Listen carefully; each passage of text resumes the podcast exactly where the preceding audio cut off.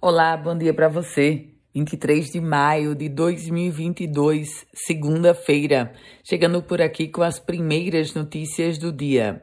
Os servidores da Controladoria Geral da União decidiram entrar em greve por tempo indeterminado. Isso vai acontecer a partir da próxima segunda-feira. A decisão já foi tomada em assembleia no, pelo Sindicato Nacional dos Auditores e Técnicos Federais de Finanças e Controle. Com isso, é mais uma categoria a paralisar suas atividades. Os servidores do Banco Central e do Instituto Nacional do Seguro Social, INSS, já estão parados. Aliás, os servidores do Tesouro começam hoje um movimento de paralisação. E o atendimento a pessoas com transtornos mentais no Rio Grande do Norte cresceu mais de 30%. O número de atendimentos a pessoas com transtornos mentais e comportamentais cresceu exatos 32% em Natal desde 2018. O aumento acompanha uma tendência nacional vista nos números de atendimento do Sistema Único de Saúde. Na capital potiguar, a porta de entrada para esse acolhimento na atenção primária é a, o grupo de unidade básica de saúde.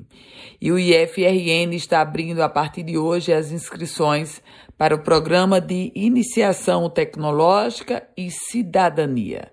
Estudantes que estejam regularmente matriculados no nono ano e que tenham cursado todas as séries anteriores em escolas públicas, estaduais e federais podem se inscrever.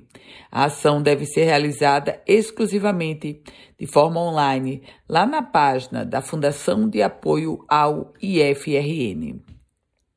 A gente fala agora sobre vacina porque a Secretaria Estadual de Saúde alerta para baixa adesão às campanhas de vacinação contra a influenza e o sarampo.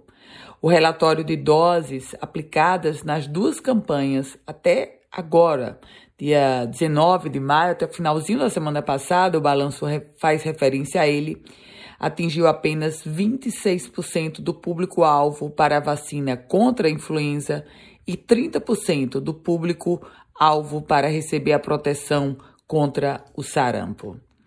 E esse domingo foi dia de muitas homenagens. Milhares de fiéis lotaram o santuário de Santa Rita de Cássia, na cidade de Santa Cruz.